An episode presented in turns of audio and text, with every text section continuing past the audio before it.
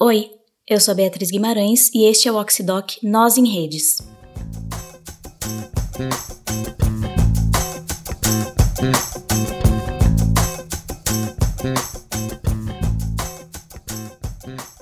A primeira vez que eu ouvi falar sobre o assunto que vai ser o tema deste Oxidoc foi ano passado, durante o EDIC, um evento de divulgação científica e cultural organizado todo ano por alunos do LabJOR, o Laboratório de Estudos Avançados em Jornalismo da Unicamp. Dentro da programação do evento tinha uma oficina chamada Ativação do Espectro Eletromagnético por Redes Locais Autônomas. A descrição da atividade era mais ou menos assim. A proposta desta oficina é de experimentação local e engajada com esta prática tecnopolítica de ativação do espectro eletromagnético. Isto será feito durante a oficina por meio de um hack, a instalação de firmwares livres em mini roteadores sem fio, Dessa forma, é possível produzir redes sem fio autônomas para compartilhamento de arquivos e outros serviços locais. Eu fazia parte da comissão de organização do evento e confesso que no primeiro momento não tinha entendido muito bem a proposta dessa oficina. Espectro eletromagnético, hack, firmwares livres não eram exatamente palavras que faziam parte do meu vocabulário. Mas de todo jeito eu fiquei curiosa. Quando chegou a data do evento, no meio daquela correria, eu lembro de colocar a cabeça para dentro da sala em que estava acontecendo a oficina só para espiar. E vi lá dentro os ministrantes e participantes mexendo nos aparelhinhos pequenos, configurando, ligando uma coisa na outra. Depois perguntei para alguns amigos que participaram: Foi legal a oficina? Foi, foi muito massa e tal, eles falavam. Mas a minha vontade real era de perguntar: que, que vocês tanto fizeram ali? Vocês ativaram o tal espectro eletromagnético? Que raios de redes locais autônomas são essas? Guardei essas perguntas comigo por um tempo, e assim que esse meu projeto de rádio documentários foi aprovado, eu marquei uma entrevista com o Diego Vicentim, que foi um dos ministrantes da oficina. O Diego é pesquisador de pós-doutorado no LabJOR, sob orientação da Marta Kanashiro. Lembra? Aquela pesquisadora que eu entrevistei no episódio Dados em Jogo, sobre a extração de dados na internet e as formas de resistir a esse sistema. De certa forma, os projetos de pesquisa dos dois dialogam bastante entre si. O Diego vem de uma formação em sociologia, sempre olhando para as relações entre tecnologia e sociedade. A pesquisa atual dele é sobre redes comunitárias.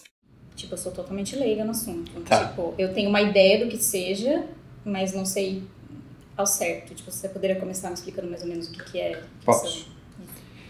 Bom, é, as redes comunitárias é o modo como hoje está sendo chamado uma espécie de conjunção ou encontro entre as redes informacionais ou a computação em rede, mais propriamente falando, e comunidades tradicionais mas não só tradicionais, comunidades que se colocam em lugares que, em que essas redes não chegam. Assim. Ele começou me contando que um dos primeiros projetos a juntar computação em rede e esse senso de comunidade foi a Seattle Community Network, nos Estados Unidos. Lá no começo da década de 90, um grupo de ativistas ligados à tecnologia e alguns líderes comunitários decidiram colocar computadores em lugares com grande circulação de pessoas, bibliotecas, terminais de ônibus, centros comunitários, etc.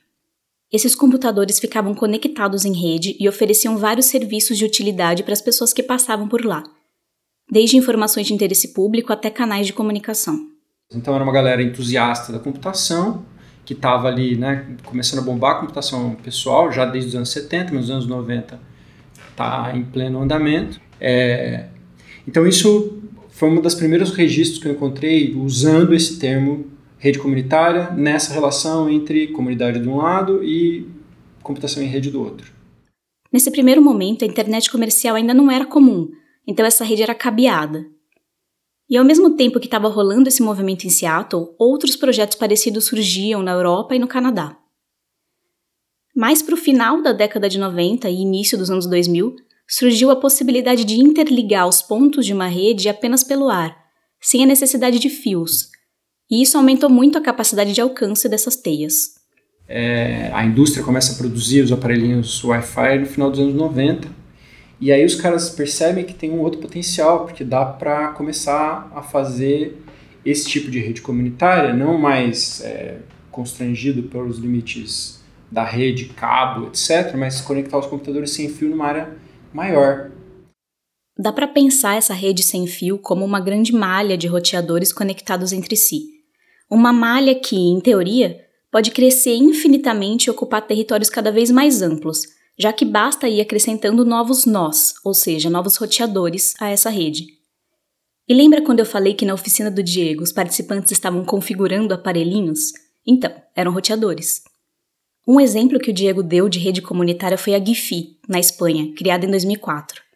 Hoje, essa rede tem mais de 35 mil nós e alcança quase 65 mil quilômetros nas regiões de Valência e Catalunha. É usada por estudantes, empresas e até emissoras de rádio. Bom, quando a internet começou a se popularizar, essas redes ganharam a possibilidade de se conectarem à web. Então, os caras começam a pegar um ponto de internet e espalhar isso via rede em malha para uma área mais longa. E hoje existem os dois tipos de redes comunitárias: as com conexão à internet e as sem conexão à internet. Quando não há conexão com a internet, elas funcionam como intranets, que são redes offline que podem oferecer serviços diversos e interligar as pessoas de uma comunidade. E quando há conexão com a internet, aquela estrutura acaba se tornando um pequeno provedor comunitário e pode significar uma alternativa mais barata aos pacotes vendidos pelas operadoras de internet, ou mesmo alcançar regiões onde nem existem esses serviços. O Diego conta que as redes comunitárias geralmente surgem da parceria entre grupos de ativistas ligados à tecnologia e as comunidades em si, igual aconteceu lá em Seattle. Na Argentina tem a Altermundi, na Espanha tem uma que acho que é uma das maiores do mundo, que é a GIFI, começou em Barcelona, é, a Freifunk na Alemanha, quer dizer, você tem todas essas têm algum pé é, no mundo de ativismo técnico e, por consequência, quase sempre na universidade. Mas aí com essa conexão com comunidades locais é, que já têm algum histórico de organização. Hoje existem iniciativas grandes em vários cantos do mundo, inclusive no Brasil.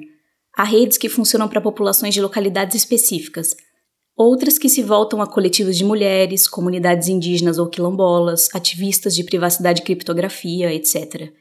Até no Labjor existe uma, Obviamente foi o Diego que criou. As redes permitem que essas comunidades se apropriem das tecnologias e criem jeitos próprios de se comunicar e de compartilhar conhecimento, pensando nas estratégias que fazem sentido para aquele grupo de pessoas. E claro, acaba sendo um jeito de garantir para essas pessoas certa independência quanto às empresas que monopolizam a conexão. Agora, qual é o, o ponto em que a gente está. A gente está num ponto em que as redes comerciais das grandes operadoras sofreram uma espécie de concentração de poder. Então você tem grandes monopólios ou oligopólios é, internacionais, conglomerados que dominam o mercado de conexão, desde a telefonia celular ou redes celulares, que já não é mais telefonia, né? até banda larga fixa. É, então, tem uma espécie de limite em que os, esses caras expandiram do ponto de vista de ganho econômico o máximo que para eles é vantajoso, entendeu? Porque é, essas empresas só, só expandem o alcance quando isso é vantajoso para elas, ou quando elas são pressionadas por alguma legislação. Por isso, várias regiões do mundo ainda estão excluídas do mundo conectado. Um dos enfoques do trabalho do Diego é justamente olhar para esse conflito entre os interesses do mercado e o interesse das comunidades. Eu vou voltar para a entrevista com o Diego mais tarde, mas quero pular para um outro momento que me ajudou a entender como funcionam essas redes na prática.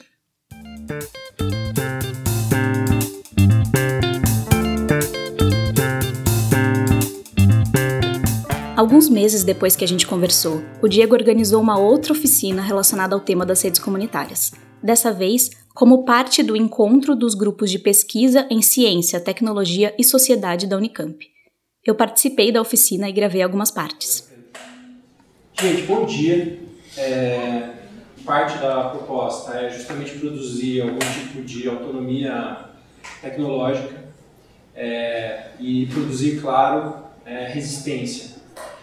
É, essa resistência em relação inicialmente pensada a partir das redes comunitárias, ela é em relação aos grandes grupos que dominam os nossos meios de informação e comunicação. A ideia da oficina era reunir pesquisadores e ativistas de tecnologia para compartilhar experiências e mostrar um pouco do funcionamento técnico das redes. Eram cinco ministrantes além do Diego. o Pedro Ferreira, professor do Departamento de Sociologia da Unicamp, a Daniela Araújo, integrante da coletiva hacker feminista Maria Leb, o Gabriel Fedel, que é hacker e militante do software livre, o Carioca, que colaborou na construção de uma rede no acampamento Marielle Vive, em Valinhos, e a Daiane Araújo, da Associação Casa dos Meninos, em São Paulo. Eu vou tocar um pedacinho da fala da Daiane, porque já já eu vou falar um pouco mais sobre o trabalho dela lá na Casa dos Meninos. Né, a gente coloca três, três tripés de trabalho lá no coletivo, que apropriação do território, é, uso das novas tecnologias e juventude. É, a apropriação do território ela vem no sentido de que a gente muda só aquilo que a gente conhece.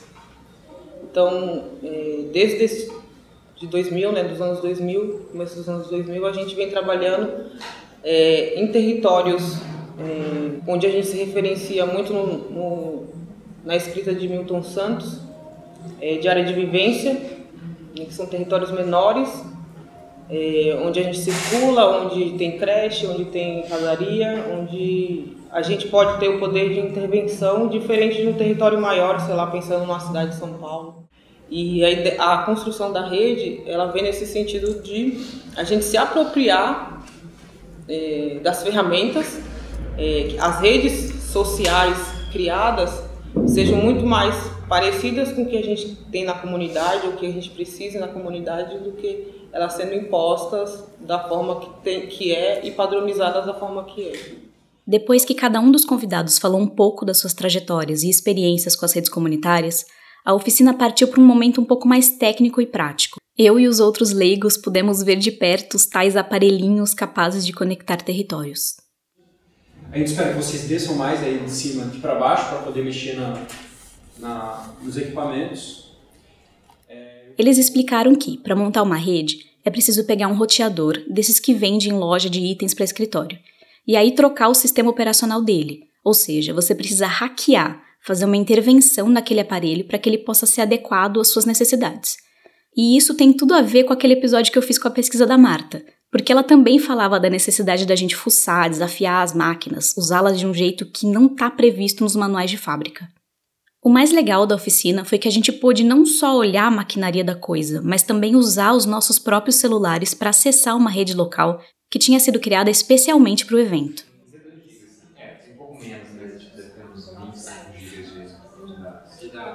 Tá, ó, se vocês olharem aqui, já tem uma pasta da oficina 3, que é a oficina de infraestruturas que vai ter amanhã cedo, e tem bibliografia básica aí, lá já colocada.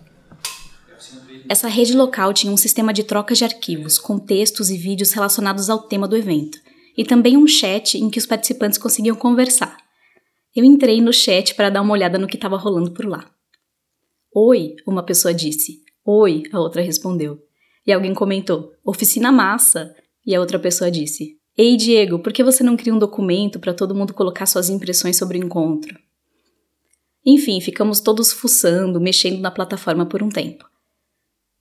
Quando já estava dando a hora de acabar a oficina, eu chamei a Daiane Araújo da Casa dos Meninos para bater um papo comigo rapidinho, porque eu queria saber mais sobre a rede comunitária que tem sido cultivada lá desde 2010.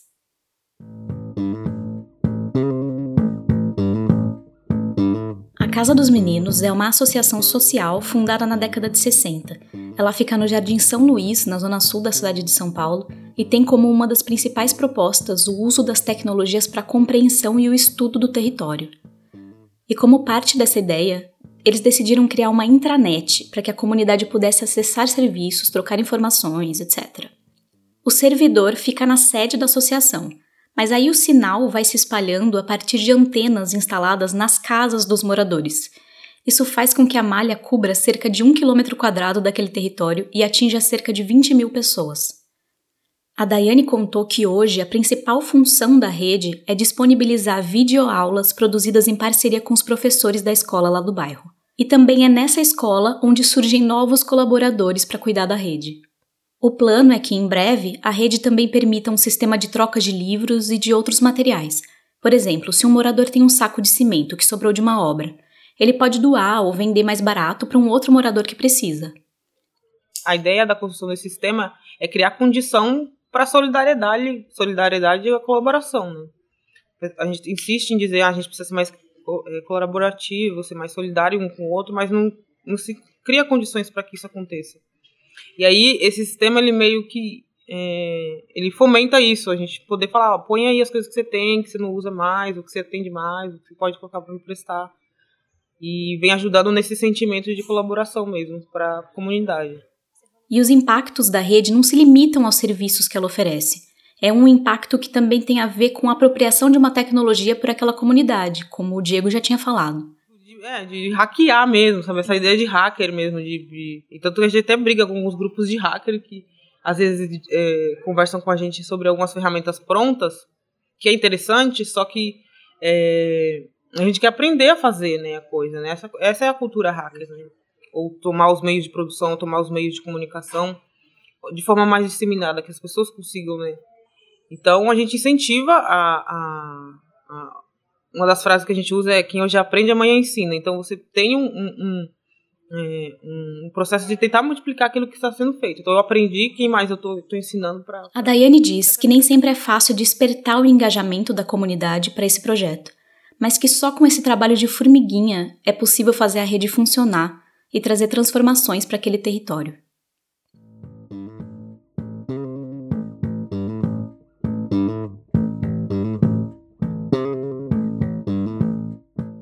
A Daiane é geógrafa e na Casa dos Meninos, ela acaba vivenciando na prática as ideias que aprendeu nos livros do geógrafo Milton Santos, que lá na década de 70 já falava sobre a importância de se pensar a relação dos territórios com as tecnologias. Na verdade, o Milton Santos ele, ele veio para minha vida antes mesmo de eu fazer geografia, né, na própria no próprio projeto da Casa dos Meninos, porque ele tem lá um, um livro dele Espaço e Método. Na verdade, ele fala do uso das tecnologias do território em vários livros, né? Mas no Espaço e Método ele ele explica por que, que é importante a gente considerar os territórios menores?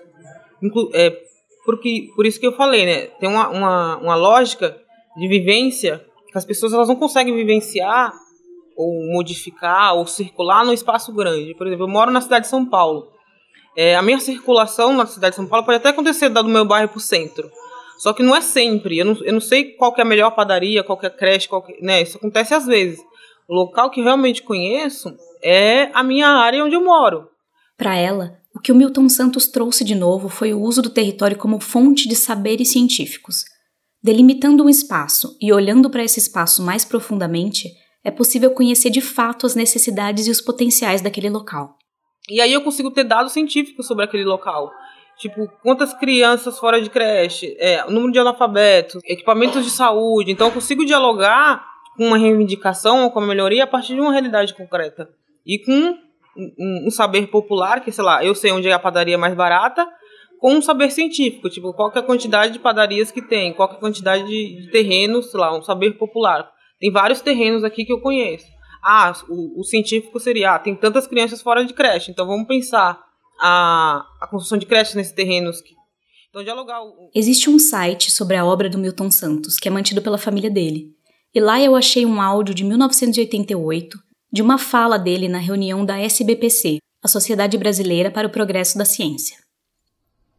Parece que, a partir, sobretudo, do fim da Segunda Guerra Mundial, o território vai se mostrando, cada dia que passa, com um conteúdo maior em ciência, em tecnologia e em informação. O território contém ciência, tecnologia, informação. Uma das coisas que ele diz nessa palestra é que a ciência e a técnica se tornaram a base de toda a vida humana, de todas as relações sociais, e que cada território oferece formas e visões diferentes da ciência e da técnica. O que traz em consequência mudanças importantes, de um lado, na composição técnica do território, e, de outro lado, na composição orgânica do território. Lá no Jardim São Luís, onde funciona a Casa dos Meninos, essas mudanças de que o Milton Santos tanto fala já são visíveis. Um exemplo que a Daiane mencionou é o projeto Creche para Todos. O pessoal da associação saiu batendo de porta em porta, perguntando para as famílias se ali havia alguma criança que estava sem vaga na creche. Com isso, eles fizeram um banco de dados e conseguiram organizar as mães da região para reivindicar a construção de novas creches. Foi um movimento que não teve ligação direta com a rede comunitária mantida lá no bairro, mas que, de certa forma, são todos elementos que têm a ver com a solidariedade e com o senso de comunidade. E também com essa coisa de pensar o território como um espaço a ser estudado e transformado por meio do conhecimento da tecnologia.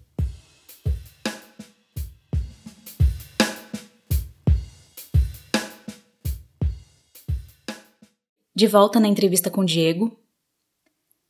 Assim como a Daiane me contou sobre a história da Casa dos Meninos, o Diego me falou sobre o impacto que as redes comunitárias têm no seu entorno.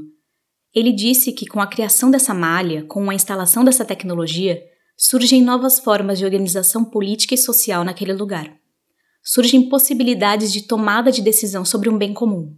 Como é que funciona? Quando está rolando as instalações, é, geralmente, ou deve, é assim que se propõe que seja, é um negócio que dura pelo menos uma semana e que você tem oficinas para indicar como é que aquilo está sendo feito e para fazer. Então, as pessoas que moram ali precisam ajudar ou se envolver na, na construção daquele do modo de funcionamento para entender e se de algum modo se apropriar do modo de funcionamento daquela rede. Pessoas de todo tipo, tipo homem, mulher, do, homem, mulher, jovem, com formação técnica, sem Sim. formação técnica.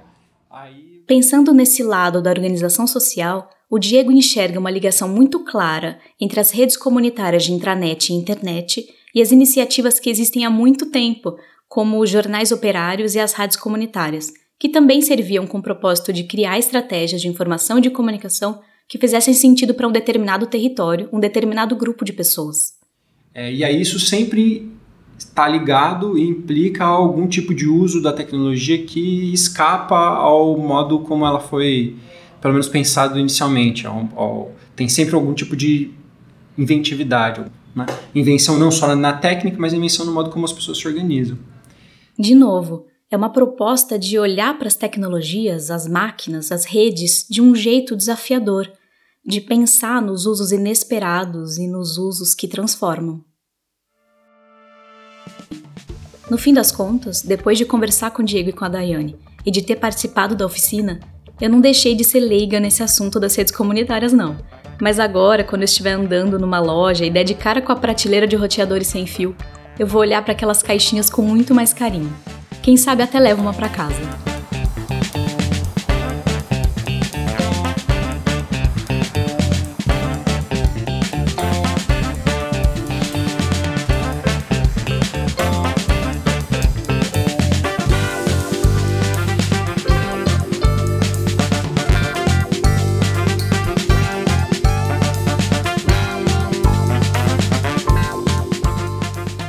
Este rádio documentário faz parte do projeto Narrando Ciências, Linguagens e Comunicações, que tem o objetivo de divulgar as pesquisas do Laboratório de Estudos Avançados em Jornalismo e do Laboratório de Estudos Urbanos. Os dois laboratórios fazem parte do Núcleo de Desenvolvimento da Criatividade da Unicamp, o NUDECRI. Este projeto é financiado pela FAPESP pelo programa Mídia Ciência. A produção, a gravação e a edição foram feitas por mim, Beatriz Guimarães. Os créditos da trilha sonora estão no site do Oxigênio.